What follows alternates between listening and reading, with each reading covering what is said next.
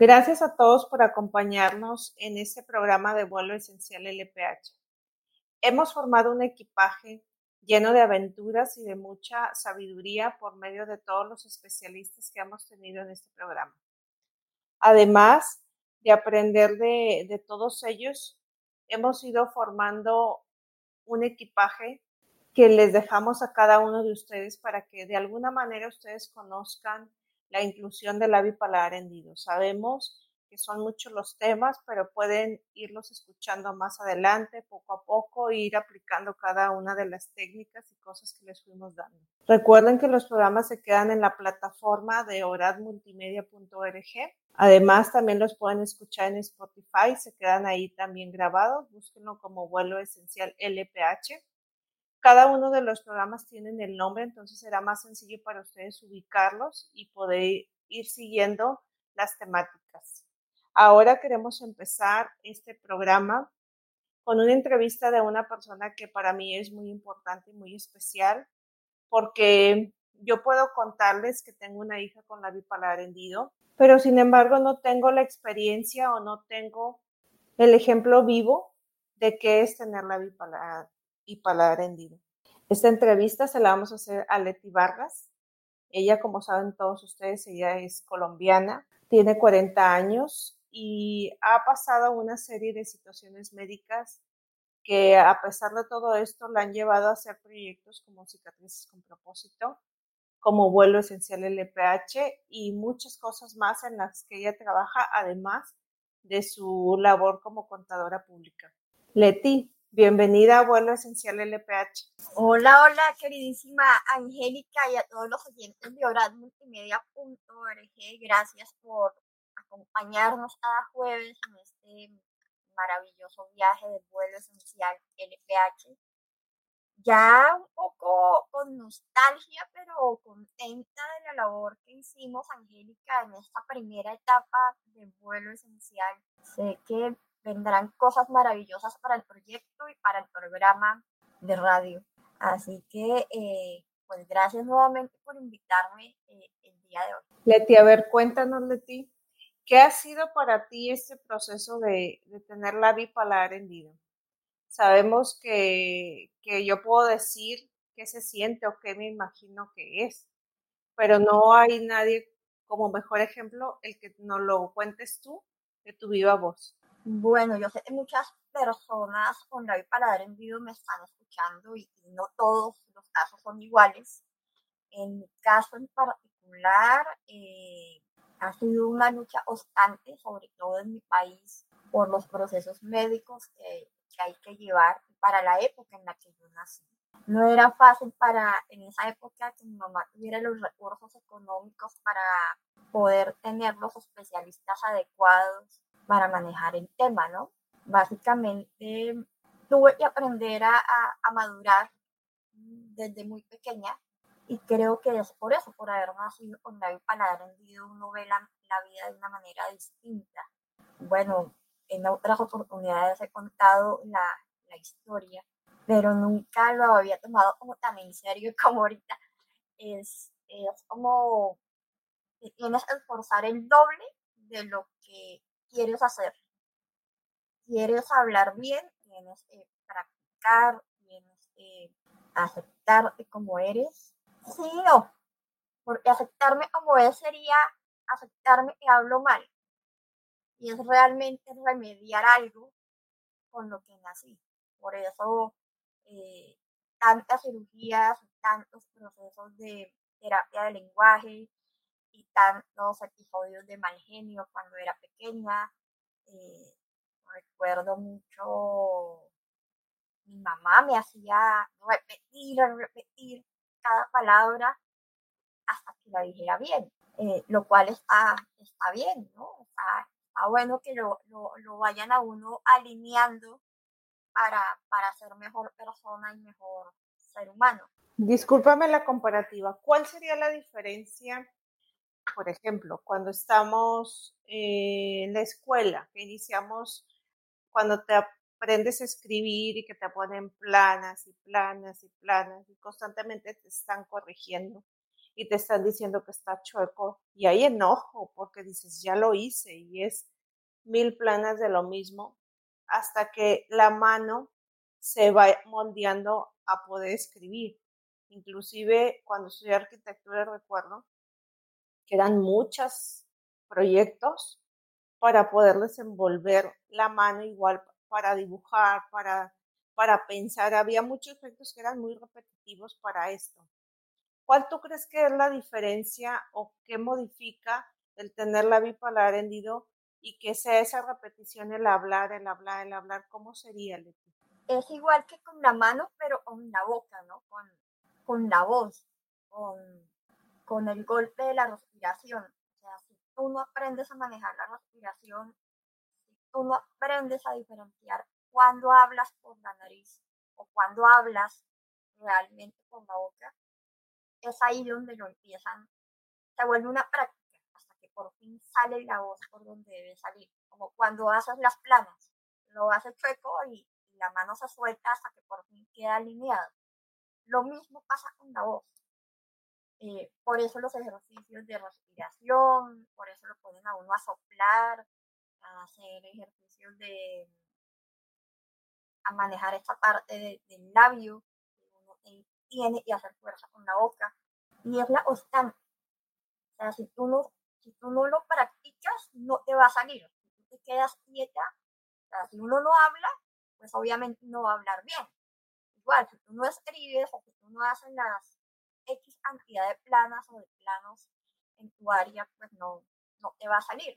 Pero adicional a eso, el hablar es algo esencial. O sea, de nada sirve que tú puedas hablar y no hables bien, ¿no? Porque la gente no te va a entender lo que dices. Y es ahí la práctica de, de repetir, repetir. Obviamente hay enojo, hay frustración, hay muchas personas, eh, yo creo que no, he conocido muy pocos pacientes con la bipolar en vivo y dicen, no, yo no me sentí traumatizado no se sintieron traumatizados porque los operaron tempranamente y nunca tuvieron problema del habla.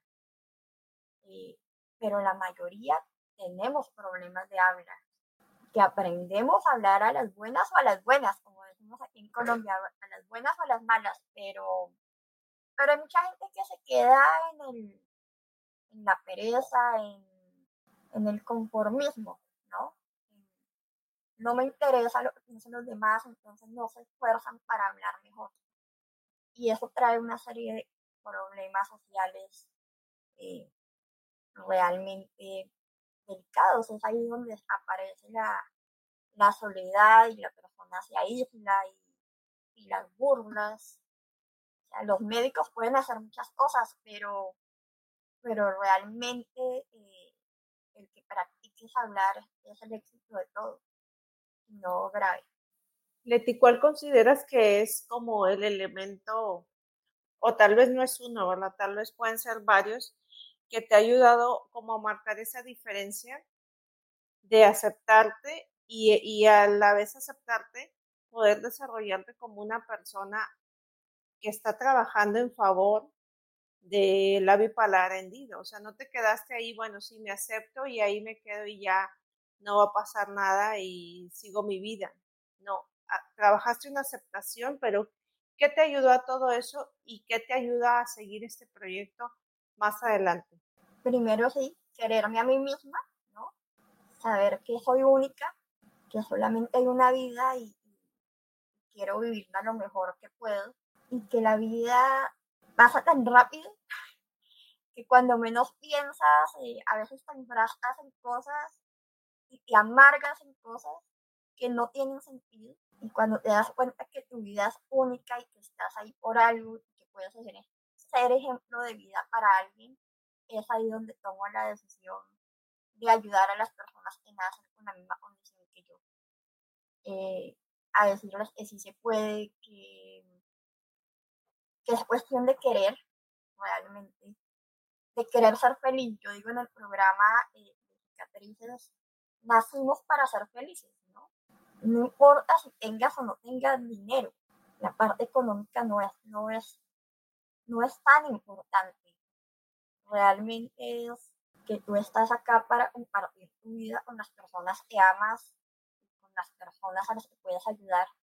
Y en eso, eh, eso es lo que me ha motivado a ayudar a, familias, a, niños, a personas de mi edad, a decirles que sí se puede, sí se puede, por más dolor y por más obstáculos que haya, sí se puede salir adelante. Hay personas, Angélica, que tienen todo su cuerpo perfecto, pero su mente está dañada. Y es triste que no tengan esa capacidad de salir adelante. Y, físicamente, con relación a personas que nacemos con malformaciones congénitas, están completos. Pero hay algo en su vida que no les deja ser felices, ¿no? Y no encuentran una salida. Eh, es por eso que también me dedico a esto, ¿no? Como diciéndole también a esas personas, oye, usted está completo, tiene muchas cosas por hacer, si lo hacen personas que no, usted por qué se queda ahí.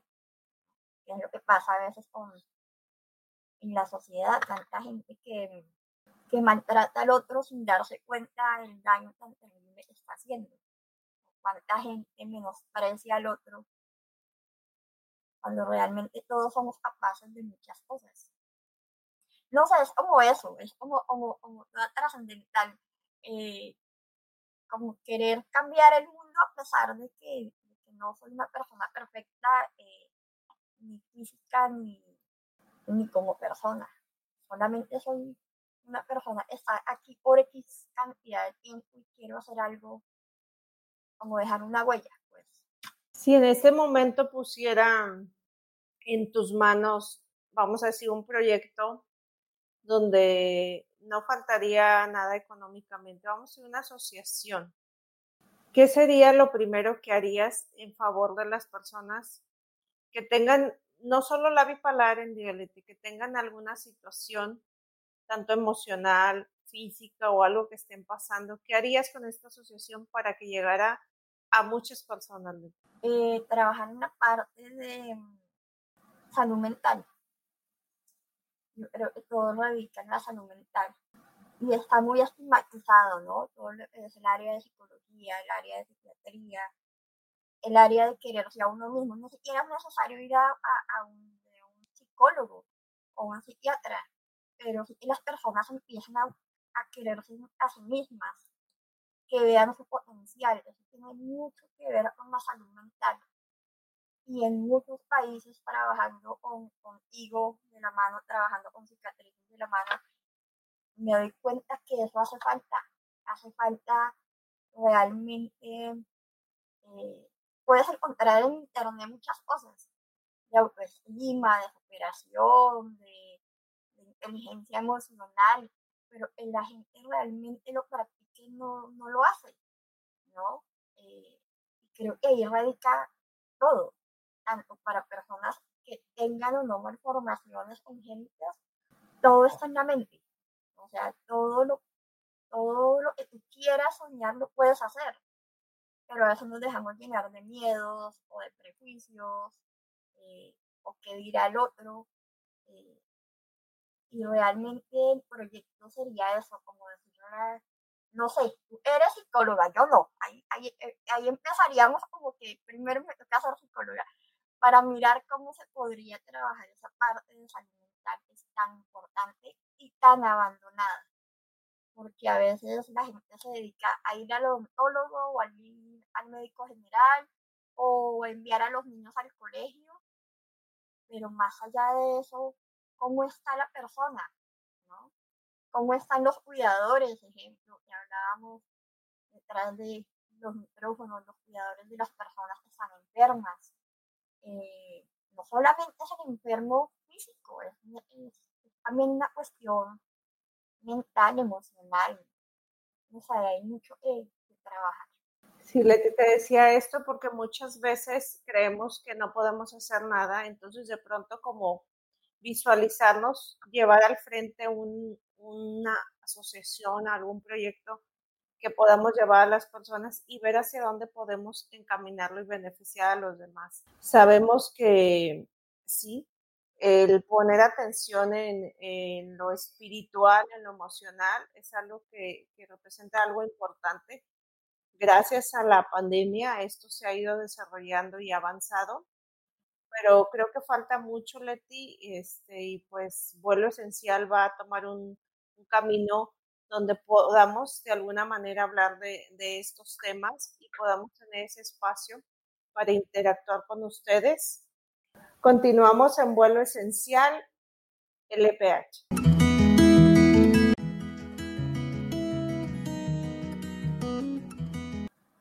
Oyentes de oranmultimedia.org, continuamos en este vuelo esencial LPH. Aquí continuamos, Leti, y ahora yo creo que es importante que podamos hacer como una recopilación de todo lo que hemos puesto en nuestro equipaje como les dijimos, este vuelo no necesitaba equipaje porque de alguna manera les fuimos dando las herramientas para que ustedes fueran formando su propio equipaje, no solamente de técnicas físicas, sino también emocionalmente, que lo fueran trabajando, que lo fueran observando y fueran viendo cómo pueden integrar a todas las personas que tienen la bipolar en vida. Además, también les dimos los procesos que llevan tanto los papás, las mamás, familiares cercanos en este proceso y que además ustedes pueden también contribuir en, en ayudarles. También les dijimos que a través de su oficio pueden ustedes buscar la forma de, acercarse y contribuir a esta labor. Pero queremos contarles un poquito más a detalle a modo de, de resumen qué fue para nosotros estos temas, ya que son temas que tal vez ustedes nos escuchan un poco, pero el poderlos desarrollar fue un proceso muy diferente porque fue muchísima información la que nos encontramos, entonces quisiéramos como dejar esa información a cada tema. ¿Qué fue para ti la inclusión, Leti? Angélica, la inclusión es todo, es permitirle al otro hablar, expresarse, escuchar, observar, respetar todos los valores también que vimos en el programa. Y en mi vida personal, eh, la inclusión, pues gracias a, la vida ha estado siempre, ¿no? No, no, realmente no, no logré sentirme excluida en algún momento, como en algunas otras personas que sí se sintieron bastante eh, rechazadas por la sociedad por haber nacido con la bipaladar hendido. En el tema específico de la bipaladar hendido, porque obviamente inclusión social abarca mucho, muchos temas sociales, eh, inclusión por el género, creencias religiosas, eh, bueno, pero en este programa específicamente hablamos de la inclusión a personas con la hendido. Tuvimos la oportunidad de varias historias de personas que se sintieron rechazadas en su colegio, en su ámbito laboral también, que no eran incluidas laboralmente por tener condición de la bipaladar Algo con lo que yo me quedo en historia, mitos y realidad de ti es que definitivamente son temas que afectan muchísimo emocionalmente a las personas. Y como tú dices, no solo en la bipaladar hendido, hay muchos mitos que se viven, sobre todo en México.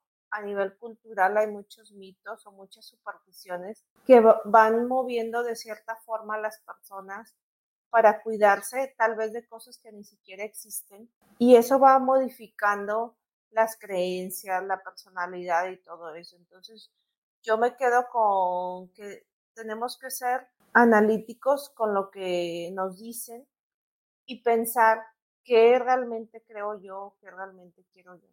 Sabemos que ahora, eh, no solo en la religión, sino en muchas cosas, la espiritualidad se ha ido modificando. Las personas cada vez este, buscan menos, o a lo mejor una religión, buscan más estar espiritualmente bien, estar en oración, estar de, de alguna manera vinculados, pero en paz, ¿no? En paz con su espiritualidad. Entonces, pues yo me quedo con eso, que seamos muy, muy pensativos de lo que decidimos y lo que elegimos. Y además, este, la discapacidad de. Ay, ese tema me encantó porque yo creo que daba para muchos programas, porque es un tema que además de, de que descubrimos que había casos con la bipolar hendido que sí se convierte en una discapacidad, pues yo creo que hay mucho tema para eso. ¿A ti qué te deja, Me deja, eh, no fue fácil grabar ese tema, ¿no? Empezando por ahí. No fue fácil porque obviamente eh, en lo personal darte cuenta eh, que sí, científicamente es verdad, o sea, los médicos hacen todo lo posible por que uno se rehabilite, pero las secuelas en mi caso personal, con, con, el tema de audición, tristemente me hacen una persona con discapacidad. Entonces, cuando, cuando empezamos a estudiar el tema me confronto yo misma con eso, como que uno dice, uy, sí, no, pero no, Angélica, yo le decía, no, espérese, no, no es una discapacidad. Pero sí, seamos realistas, hay discapacidades que, que uno tiene que aceptar y, pues yo te acepto que sí. En mi caso particularmente, el nivel de audición se ha ido perdiendo por la fístula que tengo en el paladar y obviamente todavía hay paso de líquidos y eso hace que el nivel baje y por ende dependa yo de un audífono. Eso me hace una persona con discapacidad. Pero más allá del de, tema específico mío, es que la discapacidad es un universo grandísimo que no solamente involucra a la persona que tiene dicha, dicha condición o sea cual sea la condición, sino encierra a las familias, al cuidador, a, que hablábamos, esa parte emocional, como tan difícil manejarlo. Y fue un tema, fue y es un tema bastante complicado que espero poder ampliar el tema más adelante con vuelo esencial. Hay otro tema que, que vimos y hablamos que en lo personal yo me identifico mucho con el lado de, de ser humano, porque muchas veces hablamos las personas desde una religión, desde una familia, desde una cultura, de, desde ese lado, pero cuando tú te aceptas y te ves como ser humano, yo creo que aprendes a, escuchar lo que te pide tu cuerpo, lo que piensas, lo que sientes. Y cuando vas trabajando a raíz de, de todo esto, tú mismo vas conociéndote. Y cuando te conoces de ti es algo, algo muy bonito con lo que te, te enfrentas, a la vez bonito y a la vez complicado porque vienen muchos procesos diferentes. Hay una frase, espero decirla bien, que me gusta mucho, de, de San Agustín que dice, conócete acéptate y supérate. Es una frase muy cortita, pero si la analizan es muy profunda, o sea, conocerse no es sencillo. Y una vez que ya te conoces, aceptarte, decir, sí, soy así, pero puedo modificarlo y transformarme de esta manera para superarme. Superarme en el sentido de que soy mejor que alguien, soy más que alguien, no en el sentido de que todos podemos trabajar a través de los valores como personas, como seres humanos, como aquellas personas, como lo que tú haces de ti, el trabajar en favor de las personas para que hablen de lo que están viviendo, que es una forma muy sana de poder ir transformándote como, como persona. Sí, algo, algo de esa parte que trabajamos en el programa que tiene que ver ser un buen ser humano es esta palabra empatía cómo, cómo somos empáticos con el otro. No es solamente, eh, no es fácil conocerse a uno mismo, creo que eso estamos todo el tiempo en proceso, ¿no? De conocernos, porque aquel que diga hoy en día, yo me conozco perfecto, eh, creo que no. Todos estamos en proceso de, de conocernos constantemente, pero más allá de conocernos, es entender al otro. Es como, como yo desde mi posición te entiendo a ti como mamá de Eva y de Julieta, como tú desde tu posición me entiendes a mí que estamos a otro lado del charco, como diríamos aquí en Colombia, tú en México y yo en Colombia, y, y cómo logramos eh, ser sociedad, ser personas, cómo logramos conocernos. Y, y no es fácil, no es fácil para nada, pero pero lo intentamos, cada día lo intentamos en nuestro trabajo, en nuestra familia, en, cada cosa que emprendemos, es un constante aprendizaje. Creo que esto eh, de manera personal nos ha dejado, me ha dejado a mí eh, trabajar contigo estos programas y este tema, es aprender. Aprender de ti, aprender de, todas las personas que nos ayudaron a, a estudiar y a, y a elaborar los programas, porque comunicar tampoco es fácil. Cómo expones un tema y, y cómo, cómo logras ponerlo en palabras para que las personas que nos están escuchando eh, logren sensibilizarse en algo de lo que estamos hablando. Ha sido todo un reto y como lo es la vida. Así es, Leti, es todo un reto, como tú dices, estar en este constante crecimiento y en esta constante transformación.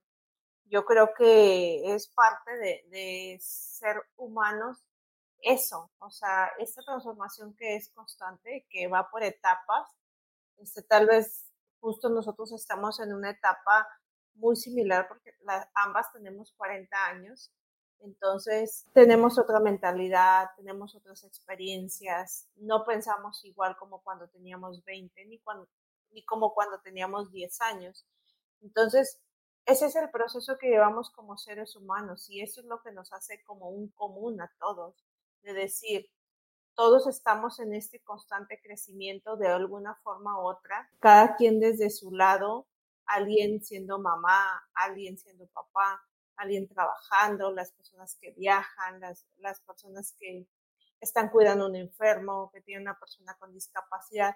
Todos de alguna manera estamos involucrados en, este mundo y, de alguna forma hemos encontrado la forma de vincularnos, de estar en contacto. Y, las redes sociales ha sido maravilloso porque fue de la forma que Leti y yo nos conocimos y de alguna forma hemos cruzado nuestras ideas y hemos formado proyectos que vamos a seguir formando. De momento, este, estamos cerrando con esta primera etapa de vuelo esencial pero Leti continúa, ella continúa con sus proyectos y, la vamos a tener como quiera muy cerca. Sí, la idea es que continuemos trabajando de la mano eh, en el tema de inclusión, en el tema de para dar, en el tema de apoyo a personas con, con malformaciones craneoencefálicas.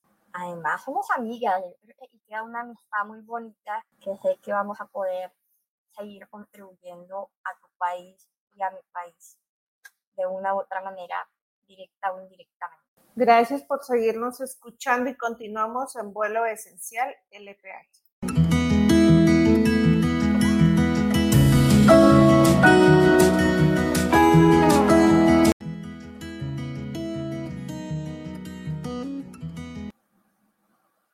Continuamos en nuestro vuelo esencial LPH, eh, terminando nuestra primera temporada prepárense para la segunda que va a estar buenísimo, buenísimo, por ese mi compañera Angélica y muchos invitados más van a estar aquí con ustedes y conmigo.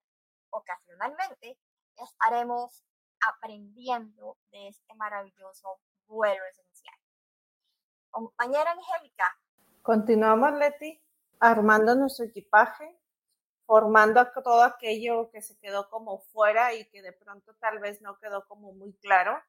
¿Qué te dice el bullying, Leti?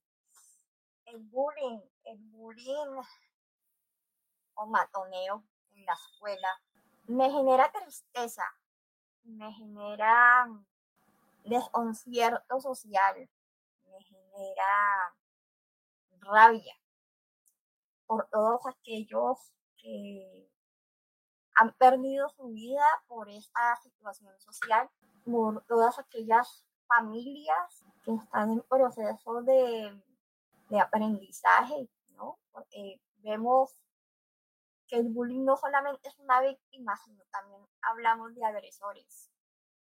Es un conjunto que hay mucho por qué trabajar en este tema.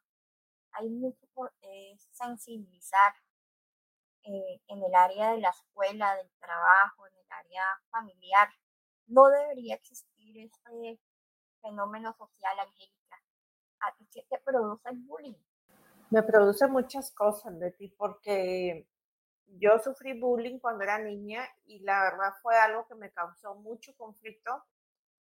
Principalmente entenderlo, Leti, y después superar esos procesos como dices, ¿cómo entiendo algo que, que no sé ni por qué está pasando? Entonces, ya una vez que llegas a una edad, comprendes que esto no es nada grave y que no es nada personal, que muchas veces son situaciones de las personas que están pasando, porque no les enseñaron en su hogar a manejarlo, no les hablaron de sus temas y además pues de pronto cuando se encuentran situaciones como la bipolar hendido, que se encuentran con situaciones de síndrome de Down, alguna discapacidad y esto, como nos decía Lucía, es normal y es común que como ser humano voltees porque es diferente, o sea, como que, ¿qué es esto? ¿Qué está pasando? Entonces ahí yo me quedo con la idea de eso, de, de como papás, en mi caso, que Eva tiene la bipolar hendido, tener esa apertura de enseñar a las personas en esta situación, hablarles yo de la bipolar hendido y poco a poco ir enseñando a la sociedad a que lo vean con menos morbo y lo vean con mayor inclusión, para que poco a poco el bullying vaya desapareciendo. Yo los invito a que busquen libros, hay muchos libros. Eh, en el caso están los de Gustavo Henao, el más reciente es el de Gustavito, donde habla especialmente de, estos casos de bullying. Entonces, es una forma de ir hablando con los niños, con las personas que nos rodean de estos temas. Hay otros temas también, Leti, que hablamos y, y, que tocaron, yo creo que puntos muy sensibles, porque son todo lo que es familia, el lado social, el lado laboral, todos esos temas que, que a veces decimos, pues sí, me está pasando a mí, pero ¿qué pasa cuando ese caso llega a una empresa, llega a una escuela o la familia se relaciona en algunas áreas con esto mismo? ¿Qué sucede? ¿Cómo se tiene que manejar? Recuérdales a nuestros escuchas que hablamos sobre estos temas.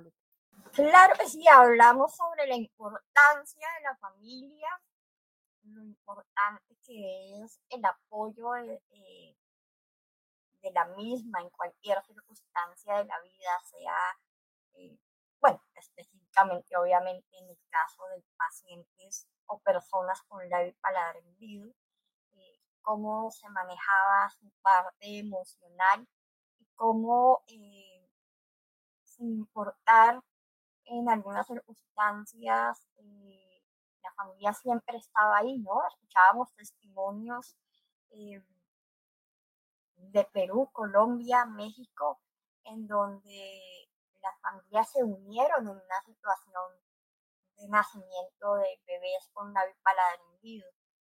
Pero también veíamos eh, la otra cara, como habían familias que no aceptaban la condición de un bebé en esta condición y terminaban por abandonarlo, ¿no? Y dábamos eh, la importancia de que independientemente de la situación en la que venga una persona, un bebé, eh, realmente la familia es lo único que tiene.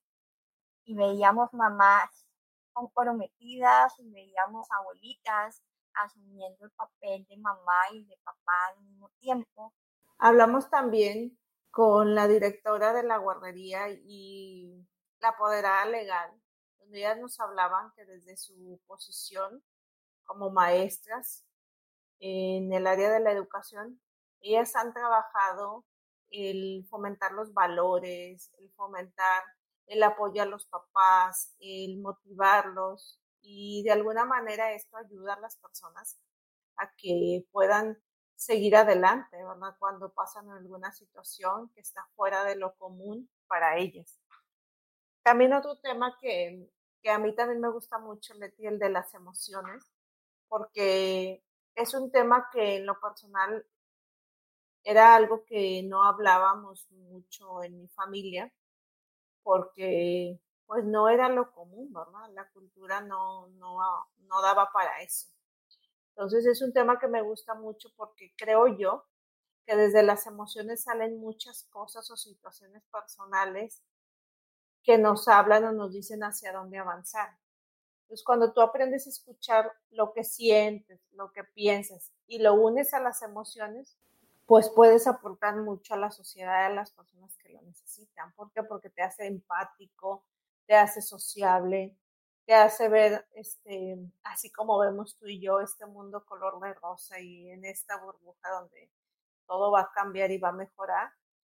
Y sobre todo eso, no perder la esperanza de que vamos a, llegar a, a, ese resultado. Para ti, ¿qué son estos temas, Leti?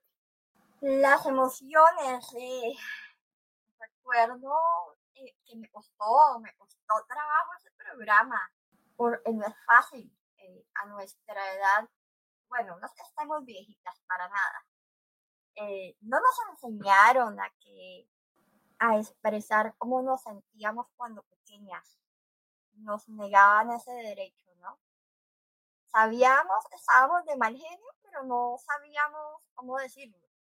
La tristeza, nuestros papás nos la hacían ver como una pataleta de adolescentes hoy en día, hoy en día el mundo es diferente.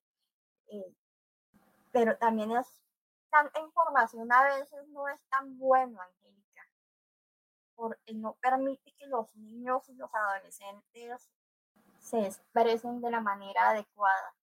Por eso vemos tanto problema eh, emocional con los chiquitos hoy en día. No sé en tu país, pero en mi país eh, vemos muchos niños todavía eh, muy perdidos en cómo expresar cómo se sienten o cómo hablar, porque no, la cultura no les permite hacerlo.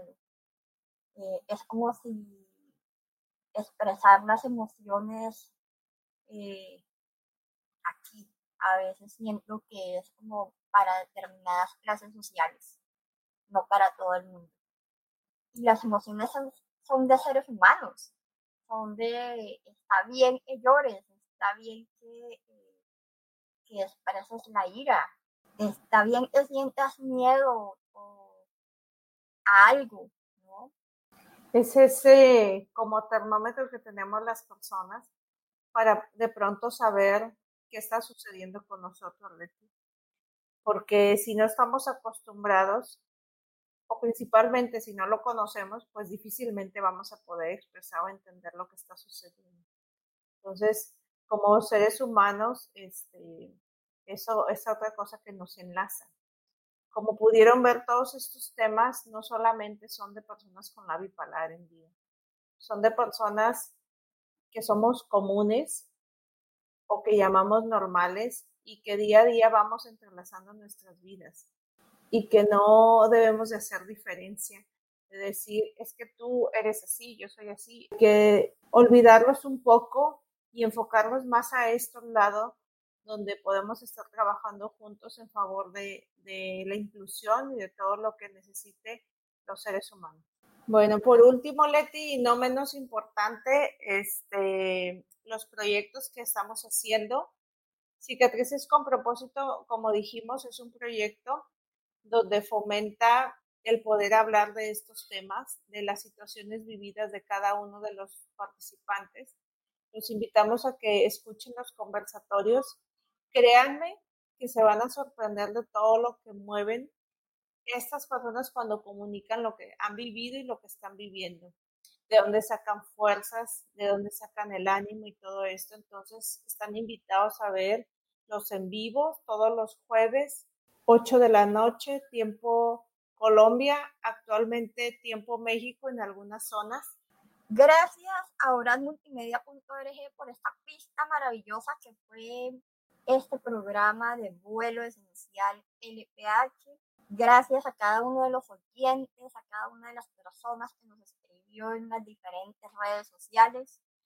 Gracias, Angélica, por compartir conmigo este espacio. Sé que no va a ser la primera y la última vez que nos vemos en este espacio y en cada uno de los proyectos que emprendamos a nivel social. Así que, como todos los miércoles, nos vemos para una próxima en vuelo esencial.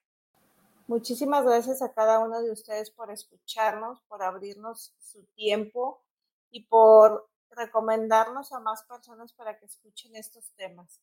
Sabemos que van a estar atentos escuchándonos en la siguiente temporada. Hasta una próxima oportunidad.